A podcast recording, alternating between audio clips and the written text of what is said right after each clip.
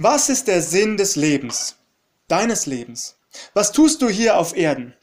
Was ist deine Aufgabe? Wozu bist du erschaffen und berufen? Also, Pastor, muss das sein? Musst du wirklich die Sinnfrage stellen? Willst du hier etwa ein philosophisches Problem lösen, an dem sich Menschen seit jeher die Zähne ausbeißen? Lass das doch lieber sein, lass es bleiben. Oh nein, ihr Lieben, ich wage mich daran, denn ich behaupte genau zu wissen, weshalb wir hier sind, du und ich. Bevor mir jetzt jemand Arroganz unterstellt und nicht weiter zuhören möchte, lasst es mich bitte erklären, gebt mir bitte eine Chance.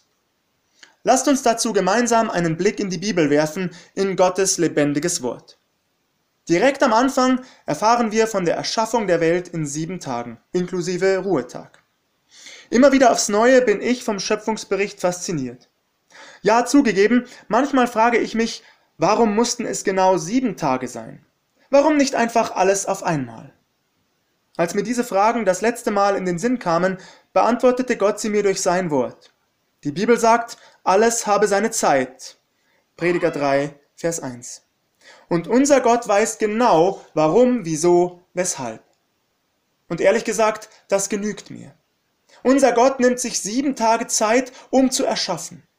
Dadurch verleiht er seiner genialen Schöpfung einen enormen Wert. Er tut nicht alles auf einmal, was er zweifellos gekonnt hätte.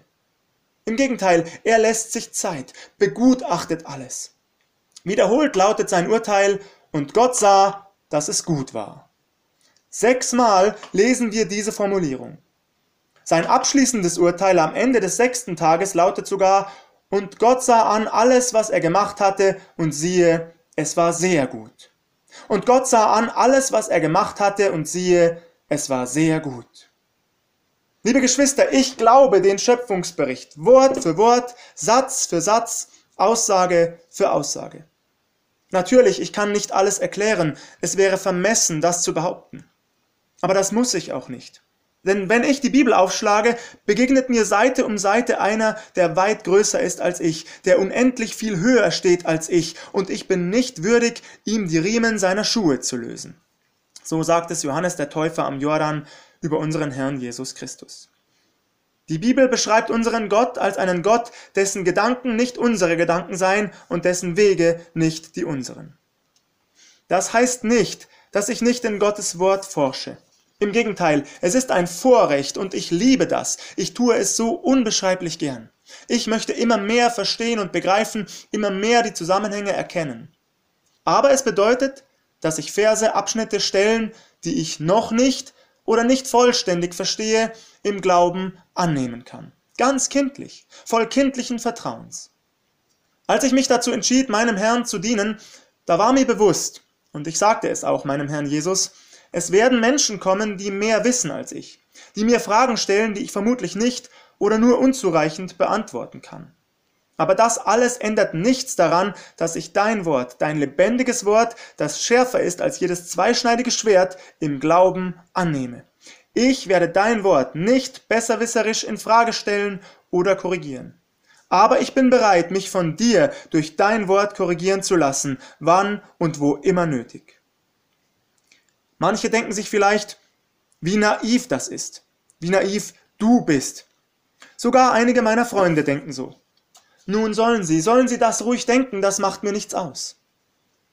Wer mich länger und besser kennt, der weiß, dass ich gerne Scherze mache. Viele davon findet meine Frau nicht lustig, aber das nur nebenbei. Ich mag es trotzdem. Und wenn ich auch oft der Einzige bin, der über meine Witze lacht, ein bisschen Spaß muss sein, nicht wahr? So singt es ja auch Roberto Blanco.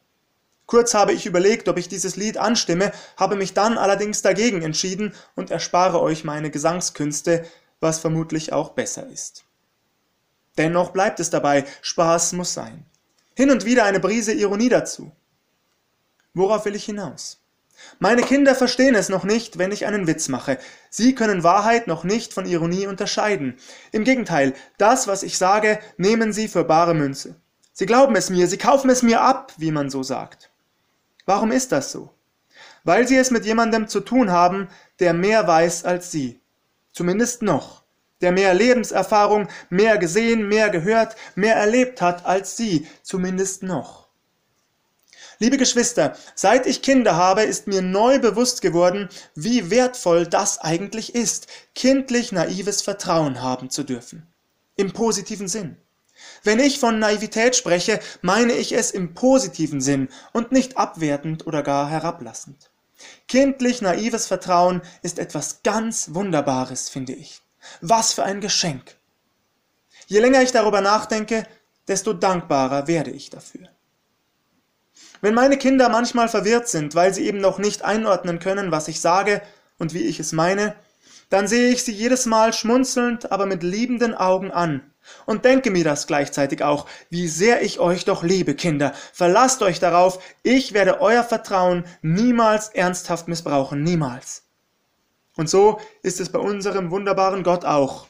Auch wenn wir nicht alles verstehen, er wird unser Vertrauen niemals missbrauchen, und dafür liebe ich ihn von ganzem Herzen. Um das abzuschließen. Lieber lasse ich mich also für naiv erklären, als das Wort des lebendigen Gottes in Frage zu stellen. Im Buch Hiob heißt es in Kapitel 38 ab Vers 1, Und der Herr antwortete Hiob aus dem Sturm und sprach, Wer ist's, der den Ratschluss verdunkelt mit Worten ohne Verstand? Gürte deine Lenden wie ein Mann. Ich will dich fragen, lehre mich. Wo warst du, als ich die Erde gründete? Sage mir's, wenn du so klug bist. Warst du dabei, als ich die Erde gründete? Dann tritt vor, tritt hervor aus der Reihe der Gelehrten, du, der du glaubst, den Anfang wissenschaftlich erklären zu können. Nun versuch es, führe den Beweis. Ihr Lieben, keiner kann das, keiner. Du fragst, kannst du es denn, Pastor?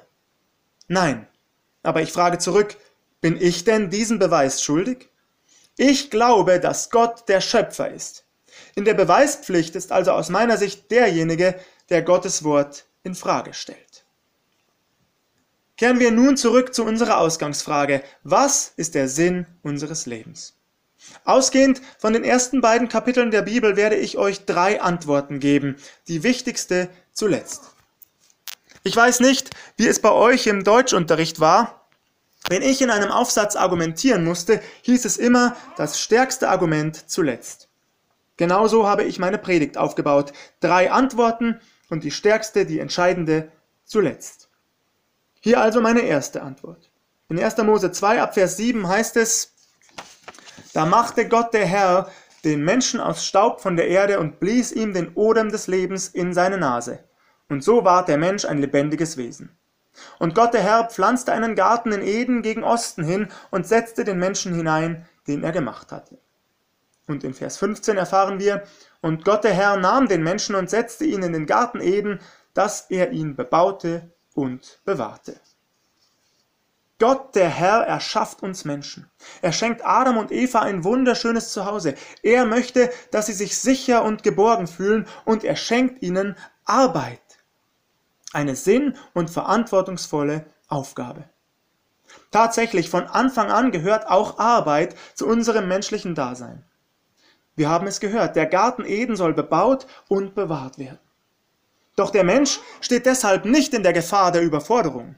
Wir dürfen davon ausgehen, es ist also weder ein eintönig langweiliges noch ein gehetztes oder stressiges Leben. Unser Gott ist kein Sklaventreiber. Genauso wenig erfreut er sich daran, wenn wir vor Langeweile vergehen. Ganz im Gegenteil, Gott erschafft den Menschen mit dem Ziel, so könnte man es formulieren, ein ausgewogen erfülltes Leben zu führen von Beginn an. Heute nennt man das übrigens Work-Life-Balance und meint damit genau das, was unser Herr sich gedacht hat.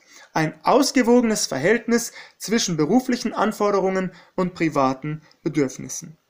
Gott selbst wollte, dass wir arbeiten und unsere Freizeit genießen können. Ich setze sogar noch eines obendrauf. Unser Gott wollte, dass wir unser Leben mit Arbeit genießen können. Ich formuliere es ganz bewusst so, nicht trotz Arbeit, sondern mit Arbeit. Und so ist es bis heute geblieben. Er wünscht sich für uns, für jeden von uns, eine sinnvolle Beschäftigung. Nicht nur eine, bei der wir die Zeit einfach gelangweilt absitzen oder totschlagen, sondern eine, die uns erfüllt und Freude bereitet. Nun sagst du, nicht jeder hat das Glück, eine erfüllende Arbeit zu finden. Zugegeben. Dass das so ist, hängt leider mit der gefallenen Schöpfung zusammen, dass der Mensch nicht zufrieden war mit den sehr guten Plänen seines Gottes. Außerdem sagst du, die Work-Life-Balance ist bei mir nicht ausgewogen. Die Antwort ist die gleiche. Die gefallene Schöpfung, die Gier, Neid und Habsucht mit sich brachte, hat auch zur Folge, dass Menschen ausgenutzt, ausgebeutet, überfordert werden. Leider.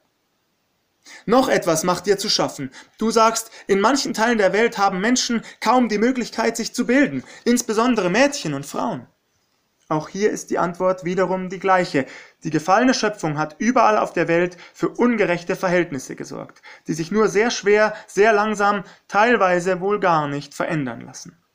Doch so ungerecht manches auch erscheint, all das ändert nichts daran, dass unser Gott sich das für jeden von uns wünscht. Er wünscht sich, dass wir etwas aus unserem Leben machen, das Bestmögliche daraus machen, dass wir die Begabungen und Talente, die er uns geschenkt hat, die er in uns angelegt hat, zu seiner Ehre einsetzen. Und er lädt dich heute Morgen ein, ändere deine Perspektive, falls nötig. Tue deine Arbeit nicht für Menschen, sondern für deinen Herrn und Gott. So kann selbst eine eintönige Arbeit zu einer freudigen werden. Halten wir fest. Von Anfang an hat unser Herr uns Verantwortung übertragen, große Verantwortung. Von Anfang an traut er uns etwas zu, deshalb dürfen wir es auch. Das war meine erste Antwort. Wir sind hier, um eine erfüllende Arbeit zur Ehre unseres Gottes auszuführen. Vielleicht hast du leider keine erfüllende Arbeit. Und auch der Perspektivwechsel, den ich vorgeschlagen habe, fällt dir schwer. Daher sagst du, kein sehr schlagkräftiges Argument. Bitte hör weiter zu. Hier meine zweite Antwort. In 1. Mose 1 ab Vers 27 lesen wir, und Gott schuf sie als Mann und Frau. Und Gott segnete sie und sprach zu ihnen, seid fruchtbar und mehret euch und füllet die Erde und machet sie euch untertan und herrschet über die Fische im Meer und über die Vögel unter dem Himmel und über alles Getier, das auf Erden kriecht. Auch in diesen Versen wird die menschliche Vorrangstellung und unsere große Verantwortung im Umgang mit der Schöpfung Gottes betont. Wichtiger ist mir jedoch das, was ab Vers 27 steht, und Gott schuf den Menschen als Mann und Frau, und Gott segnete sie und sprach zu ihnen, seid fruchtbar und mehret euch und füllet die Erde. Seid fruchtbar und mehret euch. Auch das ist ein Wunsch Gottes für dich und mich, dass wir einen Ehepartner finden, der mit uns das Leben teilt, mit dem wir eine Familie gründen können. Schon auf den ersten Seiten macht Gottes Wort es ganz klar, wir Menschen sind nicht dafür geschaffen, alleine zu sein. Im Gegenteil, wir sind auf Gemeinschaft angelegt, auf ein Miteinander, auf Ehe. Du sagst, es gibt aber doch auch Menschen, die ehelos leben, und zwar ohne diesen Weg selbst gewählt zu haben. Zugegeben. Einst traf ich eine ältere Frau, es ist nun beinahe sieben Jahre her, die ehe- und kinderlos geblieben war. Als sie mir erzählte, wie gerne sie einen Mann und eigene Kinder gehabt hätte, spürte ich nicht nur ihre Traurigkeit, ich wurde selbst traurig. Weil ich das ja aus der Bibel wusste, wir Menschen sind auf diese innigste Form des Zusammenseins angelegt, auf die Ehe zwischen Mann und Frau. Was soll man also einem Menschen erwidern, der zeitlebens ohne Ehepartner geblieben ist? Welche Antwort geben? Welchen Trost sprechen? Schon damals merkte ich, liebe Geschwister, selbst in der Seelsorge gibt es Grenzen. Ich bleibe eine Antwort schuldig, weil ich selbst keine habe. Warum lässt Gott diese Traurigkeit im Leben mancher Menschen zu? Ich weiß es leider nicht, ich kann es euch nicht erklären, Dennoch bleibt er mein Gott, den ich liebe und verehre. Allerdings glaube ich, unabhängig von dieser intimsten Gemeinschaft, der Gemeinschaft zwischen Mann und Frau, gilt, wir brauchen soziale Kontakte, jeder von uns. Und jeder von uns kann sich das aufbauen. Nicht jeder hat eine eigene Familie, aber jeder kann gute Freunde haben. In den vergangenen Wochen, gerade den Wochen der Isolation und eingeschränkten Kontaktmöglichkeiten, haben viele Menschen hautnah erlebt, wie wichtig und wertvoll es ist, mit anderen Menschen zusammenzuleben und haben es vielleicht wieder neu zu schätzen gelernt. Ja, wir brauchen Gemeinschaft, jemanden, der uns zuhört, der uns tröstet, der uns in den Arm nimmt, der uns liebt. Wunderbar, wenn das ein Ehepartner ist. Genießt das, schätzt es, arbeitet an eurer Ehe. Lasst nicht zu, dass der Feind diese intimste Form des Miteinanders zerstört. Aber es kann auch schön und erfüllend sein, gute Freunde zu haben. Meine dritte und letzte Antwort. In Genesis 1 ab Vers 26 steht, und Gott sprach, lasset uns Menschen machen ein Bild, das uns gleich sei, die da herrschen über die Fische im Meer und über die Vögel unter dem Himmel und über das Vieh und über die ganze Erde und über alles Gewürm, das auf Erden kriecht. Und Gott schuf den Menschen zu seinem Bilde, zum Bilde Gottes schuf er ihn. Das ist das Wichtigste überhaupt. Die Bibel macht ganz klar, wo wir herkommen und wer wir sind. Wir sind Gottes Ebenbild, du und ich. Nicht nur modifizierte Affen, nein, Gottes Ebenbild und damit von Anfang an angelegt auf eine Beziehung mit dem lebendigen Gott selbst, mit unserem Schöpfer.